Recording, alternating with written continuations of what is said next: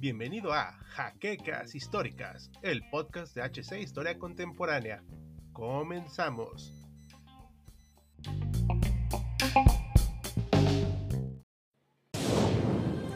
Bienvenidos a HC Historia Contemporánea, la página histórica por excelencia. No es de locos pensar que los hermanos Grimm se han convertido en uno de los pilares básicos de la literatura fantástica, infantil y no tan infantil. Sus numerosos cuentos, que han sufrido diversas interpretaciones y adaptaciones, no solo penetraron en diferentes culturas y sociedades a lo largo de las décadas, sino, cosa aún más importante, perduran en una memoria colectiva casi universal, asentándose dentro del corazón y mente de cada niño, adulto y anciano que ose oír o leer algunos de sus relatos. Pero, ¿quiénes son en realidad los hermanos Grimm? Si bien muchos de nosotros conocemos e incluso asociamos su popular apellido con algunos de sus más famosos relatos, la realidad es que para gran parte de nuestras conciencias no conocemos más a fondo la vida o tan siquiera el contexto histórico que desempeñaron Jacob y Wilhelm en su mundo, su visión y su cotidianeidad. Así que conozcamos a estos personajes en otro episodio de Detrás de la Pluma. Nos transportamos al bello pero caótico siglo XVIII en las deslumbrantes tierras de lo que hoy conocemos como Alemania. Recordemos que en esos tiempos todavía estaba asentado el Sacro Imperio Romano Germánico en el continente europeo por lo que las divisiones políticas y territoriales eran muy diferentes a la Europa actual del siglo XXI. Pues bien, una de esas divisiones fue el estado independiente de Hesse-Kassel, que a su vez venía desprendida de una división territorial que se había hecho años antes, específicamente 1568, con la muerte del príncipe Felipe I de Hesse, que dividiendo sus tierras entre sus cuatro hijos, siendo el mayor el fundador del estado. Para el año de 1785, Hesse-Kassel ya se había convertido en uno de los más importantes principados del imperio. Es en esas fechas cuando nace en la pequeña localidad de Hanau, parte del estado de Hesse-Kassel, Jacob Grimm para que un año después naciera su hermano Wilhelm Grimm. Hijos de una familia burguesa conformada por el padre Philip Wilhelm Grimm, funcionario público, y Jane Grimm. La vida inicial de ambos hermanos, si bien es bastante desconocida, también parece que fue bastante tranquila y libre de incidentes.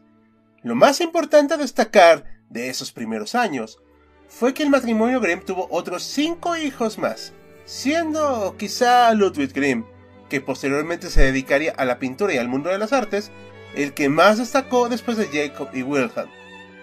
Poco tiempo después, la familia Grimm se trasladó hacia la ciudad de Kassel, donde iniciaron su formación escolar y educativa. Como todo hijo de intelectual de la época, los hermanos Grimm se vieron inmiscuidos desde muy temprana edad en los ámbitos de la lectura, la crítica de textos y los centros de debates. En esos tiempos se estaba agentando la corriente del romanticismo, siendo Alemania una de las principales regiones que adoptaron y abrazaron con ansias estas nuevas ideologías. Como muchos podemos recordar, para el año de 1789 se sacudió toda Europa con el inicio de la Revolución Francesa, que fue una consecuencia de la Ilustración donde se gestaron las bases de la razón el espíritu humano y la fundamentación, siendo Alemania una de las sedes de toda esa búsqueda del nuevo ser humano. No por nada muchos filósofos son de esos lares, como Kant o Hegel. Esa relación entre la Revolución Francesa y los estados germánicos quizá tuvo un acercamiento aún mayor debido a los constantes conflictos que había entre ambos países e intentos de invasión. Dejemos de lado ese tema para volcarnos nuevamente en el romanticismo. Para no entrar demasiado en detalles, se puede definir como la búsqueda del individuo en torno a su individualidad, sus pesares y sus sentires. En cierta manera, la podemos catalogar como una crítica a la expansión del racionalismo, donde imperaba la propia idea antes que el hombre y lo empírico antes que lo subjetivo. Sin embargo, la característica más fundamental, al menos para este video, es que el romántico es nostálgico. ya que su visión estaba más allá de las gestiones de las grandes ciudades y el empleo de las primeras maquinarias. Para el romántico, el pasado es una gloria. La naturaleza es la representación del verdadero sentir y el sentir humano debía ser lo primordial. Los hermanos Grimm adoptaron estas costumbres y las defendieron con fiereza. La estabilidad y el auge económico que tenía su familia se vino abajo con la muerte de su padre en el año de 1796. La pobreza auspició a la familia Grimm durante los siguientes meses, teniendo apenas dinero suficiente para sobrevivir. En el caso de Jacob y Wilhelm, fueron trasladados a la casa de una tía materna que también vivía en Kassel. Los siguientes años son un misterio entre la vida de estos dos hermanos, por lo que daremos un salto temporal de un periodo un poco largo. Para inicios del naciente siglo XIX, los hermanos Grimm empezaron a estudiar la licenciatura de Derecho en la Universidad de Marburgo, carrera que ambos sí lograron terminar. Pero aquí los caminos se separarán un poco. Mientras Jacob fue un tiempo hacia la ciudad de París, Wilhelm se quedó en Kessel. Es en ese viaje donde Jacob queda totalmente fascinado por la Edad Media francesa y donde vislumbra la cantidad de historias diferentes entre cada cultura, sociedad y población. Empieza a tener tintes románticos. Al año siguiente, Jacob regresó a casa, aunque para el año de 1808, la fortuna de los Grimm vuelve a sufrir un revés. Su madre había fallecido.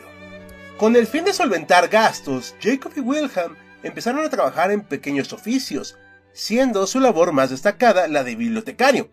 De hecho, Jacob Grimm fue contratado para ser administrador de la biblioteca privada de Jerome Bonaparte, que como curiosidad era hermano de Napoleón, donde la fortuna le empezó a sonreír con un sueldo mucho más alto. Aunque no duró mucho, ya que con la derrota de Napoleón en 1814, Jerome tampoco duró mucho en Hesse Castle. Sin embargo, Jacob fue cambiado de puesto siendo ascendido a ser secretario de delegación cuya labor principal era la recopilación de libros alemanes en diferentes lugares de Europa, además de administrar cuentas, claro está. De hecho, fue gracias a este cargo y a su labor de abogado que Jacob Grimm fue uno de los encargados en asistir al Congreso de Viena para el año de 1815. Poco después, quizá debido a desacuerdos salariales, Jacob renunció a su cargo y se fue junto a su hermano Wilhelm hacia la ciudad de Göttingen. Para el año de 1829, fecha en la que se movieron a esta ciudad, Wilhelm ya tenía un matrimonio en su bolsa.